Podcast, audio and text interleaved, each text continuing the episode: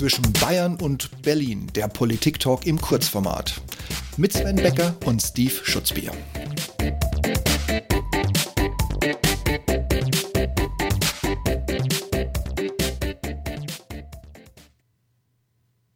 Hallo Steve, wusstest du schon, dass in Berlin ein Tesla seinen Fahrer bei der Polizei verpetzt hat, weil dieser mit 160 versucht hat abzubiegen?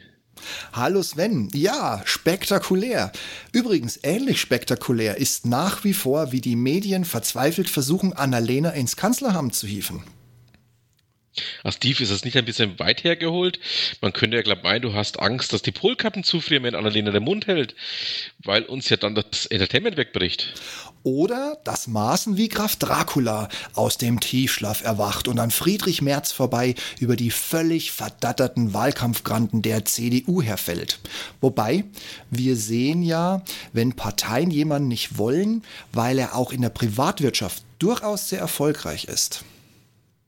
Ach, du meinst unseren Sauerländer Friedrich Bierdeckel Merz.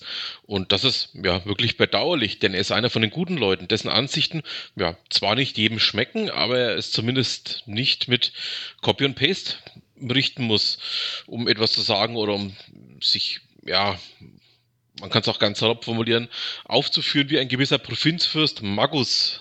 Also wer es noch nicht gemerkt hat, Sven mag Herrn Söder nicht. Fußnote. Aber ich gebe dir natürlich recht. Wir haben einen echten Fachkräftemangel in der Politik. Es ist sicherlich kein reines deutsches Phänomen und auch keines, das nur die Politik an sich betrifft. Aber wir sehen es auch in den Medien. Dort darf ja mittlerweile auch jeder tun und lassen, was er möchte. Hajo Friedrichs, ich bin kein Stasi GZ-Fan, aber das muss gesagt werden. Hajo Friedrichs würde sich bei mindestens 8000 Umdrehungen im Grab hochrotieren, wenn er das wüsste.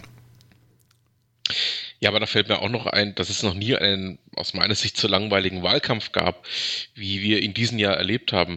Wo sind denn die Zeiten mit Wehner, mit Strauß oder auch mit Kohl? Die fielen zumindest wie Bullterrier und Mastinos übereinander her. Heute ist es eher wie toter Pudel gegen toten Chihuahua.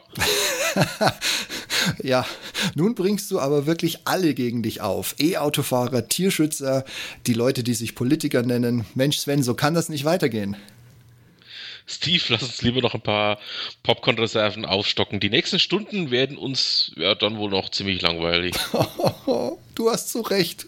Ja, gute Nacht, Sven. Gute Nacht, Steve.